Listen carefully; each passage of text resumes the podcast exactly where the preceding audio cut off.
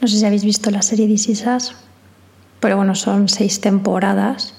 Os la recomiendo. Eh, está en varias plataformas. Creo que una es Disney Plus y otra es Amazon, HBO. Mm, bueno, información, la verdad que muy... Eh, información, como cualquier otra, ¿vale? Bueno, esta, esta serie que habla un poco sobre cómo todos los lazos familiares, mm, cómo está todo relacionado, es una serie bastante compleja, bastante de llorar, te podría decir, bastante emocionante en el sentido de vas a llorar en todos los capítulos. Si tú eres una persona que le cuesta llorar, mm, te recomiendo que te pongas esto y Coco. Pero bueno, yo ya me la había visto, ya os digo, son muchas temporadas, muchos capítulos. Pero el otro día decidí empezar a verla con David. Otra vez. Otra vez, chicas. Eh, en el primer capítulo, a los 15 minutos, ya estaba llorando. Que yo digo, pero. pero bueno, ya sabes. A veces pues nos gusta esto. ¿Sabes? Como volver a los lugares conocidos, territorios seguros. Esto es por si estás haciendo otras cosas y quieres que hablemos mientras tanto. Bueno, ¿qué tal? ¿Cómo estás? Nos escuchamos aquí otra semana más. Qué bien. Me alegro. De verdad que os echaba mucho de menos. Ya os lo dije en el primer audio, pero bueno, aprovecho este también, porque es que es, es, una cosa que a mí me gusta. ¿Sabéis también lo que a mí me gusta mucho? Absolutamente mucho. Mm, bueno, eh, programarme regular. Vamos a dejarlo así.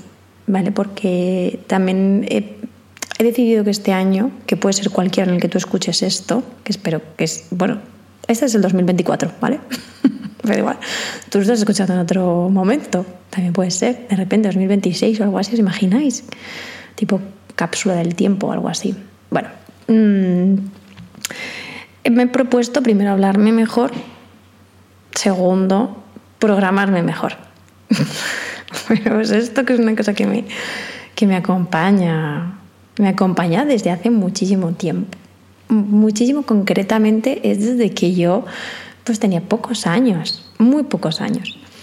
Y mm, no sé cómo os relacionabais vosotros y vosotros con todo lo que tenía que ver con deberes, exámenes, estudiar, no sé, cómo era un poco el ambiente en casa, cómo era el ambiente en los colegios. Normalmente cuando decidimos hacer un ejercicio de este tipo, en todos los sentidos, como de recordar y de ponernos un poco en la piel de lo que sentíamos en aquel momento, mm, ya lo hemos hecho alguna vez en estos audios. Em, en general se suelen destapar cosas que a veces dan muchísima alegría y otras veces te conectan con cosas, bueno, pues que quizás no lo has pasado tan bien en el ambiente del colegio o en lo que tenía que ver con tu ambiente familiar mm, cuando eras más pequeño, pequeña. Mm, y luego está pues cómo te relacionabas con el ámbito educacional, con esas clases en todos los sentidos. Mm, yo la verdad que siempre he puesto de manifiesto que en general yo en el colegio lo llevaba regular, no tenía como mucho, no sentía mucho apoyo por parte de mis compañeras y compañeros de, de cole. Siempre pues yo también estaba lidiando como todos lidiamos con esas inseguridades, con ese querer gustar, con ese estar experimentando todo el rato y llevándote al límite también a ti mismo, a ti misma también al entorno, a tus familiares, a las personas que están a tu cargo mm, todo como en experimentación a, lo que dé. Experimentación nivel completamente experto y lanzándote a la piscina, la que sea, ¿sabéis? de 800 metros de profundidad. Esas piscinas, por cierto, que yo veo alguna vez, eh, las piscinas estas que normalmente están tipo Dubai y cosas así, que son como para hacer submarinismo y que tienen como yo qué sé, es que yo tengo la sensación como que estás en un centro comercial que se ha inundado y tú vas pasando como por pisos y son piscinas eh, súper, súper, súper hondas. Qué miedo, gente. a mí es que como el bucear y eso me da panic, panic, panic. Pero bueno, eh, volviendo un poco al tema. Ahí me río porque, porque ya está, porque es una forma también de mm, soltar presión por no saber conducir un tema de forma eh, bien, de forma responsable. Mm, como os decía, y como os tosía también, eh, voy a beber, voy, a permitirme este momento, bebe tú también un poco, agua o lo que tengas ahí, ¿vale? Esto es un mientras tanto. Puede ser también un mientras, mientras bebo agua. Que esto es otra cosa que también me he propuesto.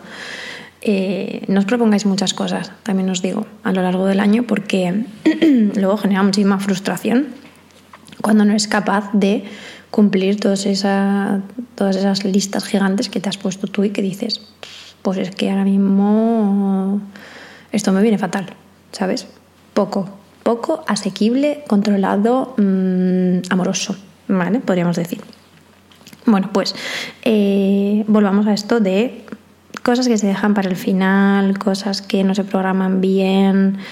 Mm, yo en general era una niña pues que ya, como os he comentado muchas veces, era muy distraída, no sé, también te pasaba que es verdad que no teníamos igual, por lo menos en mi época, no teníamos como tantas distracciones en el sentido de pantallas, móviles, eh, yo qué sé, videoconsolas, cosas así. No teníamos esa película, teníamos tele, evidentemente, ¿vale? y es verdad que yo veía bastante la tele, pero sobre todo me distraía mogollón en general, pues en la calle jugando, jugaba mogollón en la calle, siempre con gente más mayor. Y luego mucho de, en plan en casa, me inventaba mazo de cosas. Eh, al final he pasado muchísimas horas así como más o menos sola en la habitación y eso era el parque de atracciones. O sea, me flipaba, me volvía loca, pero claro, también pues era un poco como los deberes. Bueno, pues lo que me ponían siempre las notas, que era esta niña es muy inteligente, pero habla mucho, se distrae mucho, distrae mucho a sus compañeros y compañeras. lo que lo que hizo que, bueno, pues que nadie se quería sentar a mi lado. Anda, qué bonito, porque claro, me decían, no, es que mi mamá me ha dicho que hablas mucho y no te quieren poner a mi lado. Chicas, qué mal esto, ¿eh? Realidad, porque yo era una persona que es que mi atención no podía estar y yo era, hablaba mogollón mogollón todo el rato que ella estaba haciendo el chiste, la broma, la cosa, el baile, sabéis, ¿no? Un poco. Igual seguramente muchas de las personas que me escucháis os sentís identificadas con esto, que era como que mi, mi película estaba en otro lugar. Yo estaba ahí como diciendo, matemática, chica, pero primero que mi mente ha sido muy poco lógica en ese aspecto, era mucho más visual. Eh, hasta, yo creo que hasta el instituto no encontré un profesor que realmente me explicara guay las matemáticas y que conectara y dijera, para adelante. Profesor Ricardo, por cierto, un amor de persona y, y fue el único que, con el que dije, pues contigo sí, voy a probar, mira, cómo lo ves. Toma. un 5 tampoco os creáis que es una cosa loca, ¿sabéis? En otras asignaturas, pues muy bien, pero en estas matemáticas regular. Y siempre había pues este tipo de entregas cuando tú eras pequeña, ¿no? Que al día siguiente pues había que llevar cosas, lo que fuera, ¿vale? Eh, un palo de lluvia, que eran estos instrumentos que tú hacías con un, con un tubo de cartón, no sé cómo se hará ahora, pero bueno, tú le hacías como en espiral, como una escalera de caracol, le ibas clavando clavitos y dentro le metías lentejas y aquello suena, pues eso, a una buena lluvia. Eso es fantástico, es maravilloso. De las pocas cosas que yo disfruté y que recuerdo, que igual esto yo hice como, yo qué sé, tercero de primaria, cuarto, ¿cuántos años se tiene ahí? no sé. Bueno, en una de estas eh, actividades, pues se pidió un instrumento.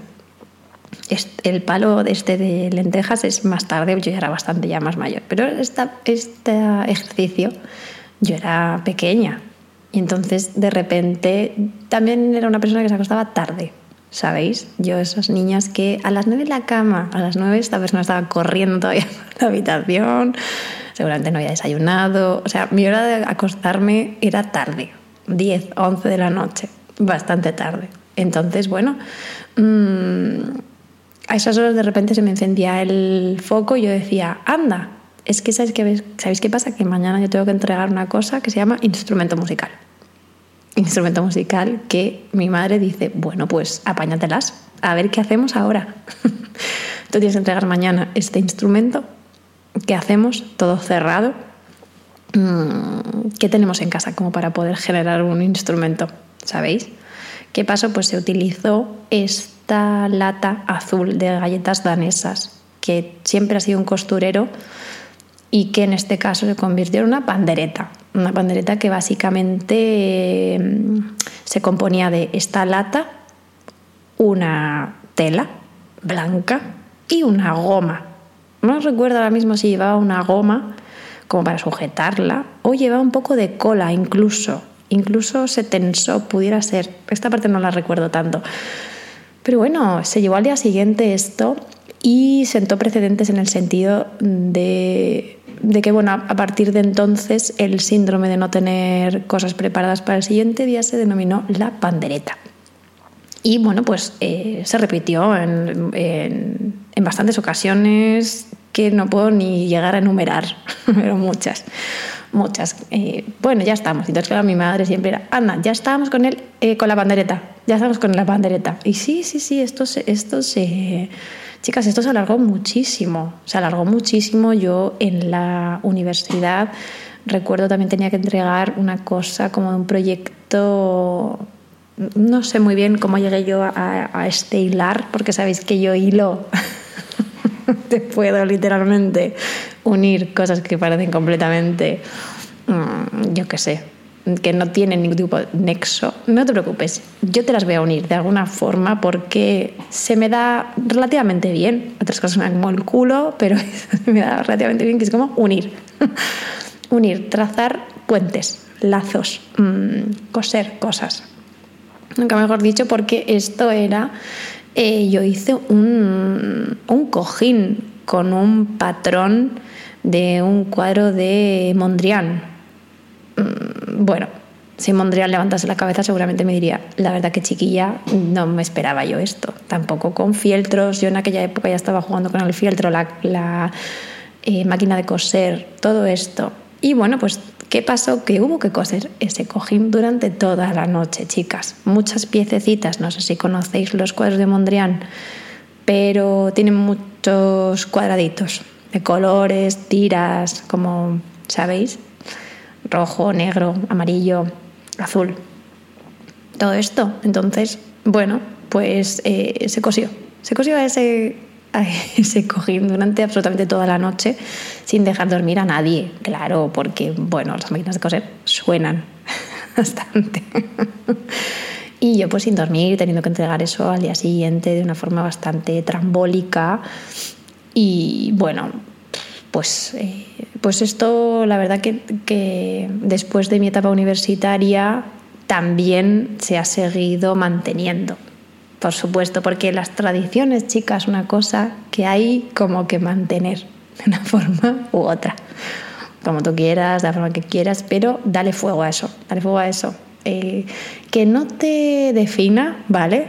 Pero oye, en mi caso, en mi caso llegó incluso hasta una situación que yo ahora mismo lo pienso y chicas, me da frío, ¿sabéis? Me da bastante frío como es que pues eh, pues que gracias a gracias y no tan gracias gracias vamos a decir sí a que yo eh, conozco a uno de los em, a una de las personas que configura el departamento de llevar a cabo las, algunas charlas TED, eh, porque TED, las charlas TED como tal, es una, es una empresa, vamos a llamarlo así, es una empresa que luego tiene como hace charlas en diferentes lugares, ¿vale? Incluidos ya luego municipios, tipo TEDx Getafe, TEDx Aravaca, mm, ¿vale? Entonces tú como que planteas que se va a realizar eso en tu municipio, en este caso, era TEDx Torrelodones. Vale, y un colega nuestro pues eh, llevaba toda la parte de dirigir eso y me planteó, ¿por qué no das una charla TED? Esto pasó en un año que ahora mismo ni recuerdo, está mal que yo no lo recuerde, pero quizás 2000, me voy a aventurar, 2018, no, chicas, 2010, igual, voy a buscarlo.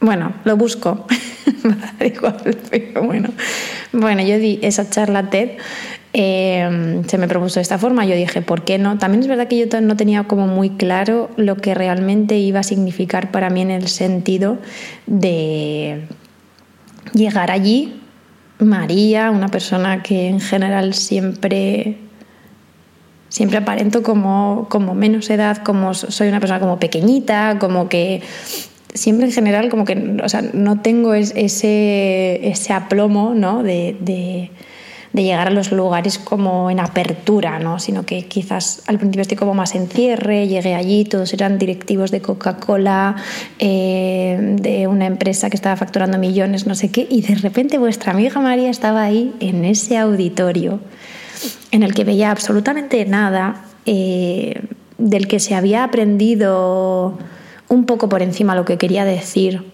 pero desde luego no había dado eh, ninguna charla antes, chicas. O sea, ninguna charla. ¿Sabéis lo que es esto? ¿Sabéis lo que es que quizás yo a lo mejor había hablado, no sé, una o dos veces sobre lo que realmente iba a hablar allí y ni siquiera era lo mismo? me había preparado como tres o cuatro bromas. La primera era, eh, yo solo quería venir aquí para ponerme este micrófono de Madonna y fíjate, ¿qué pasó? Que no me dieron ese micrófono porque principalmente la diadema se me caía, porque tengo la cabecita muy pequeña. Entonces me tuvieron que dar un micrófono de mano, chicas. Eso es terrible porque los micrófonos de mano es una cosa como que siempre pita o te acercas mucho o, sabes, tienes que llevar como en la mano, la otra mano como que no te sigue, entonces te lo separas mucho, no se oye, estas cosas, ¿vale? Yo salí la primera. Tampoco funcionaba, ¿sabéis el qué? Lo de las diapositivas. Anda, qué bien. Y, yo recuerdo que no veía a nadie, no veía a nadie, eh, sentía que me había perdido un montón, sentía que, que realmente mi mensaje tampoco era un mensaje de charla TED, ¿sabéis? Porque tampoco me lo había preparado mucho.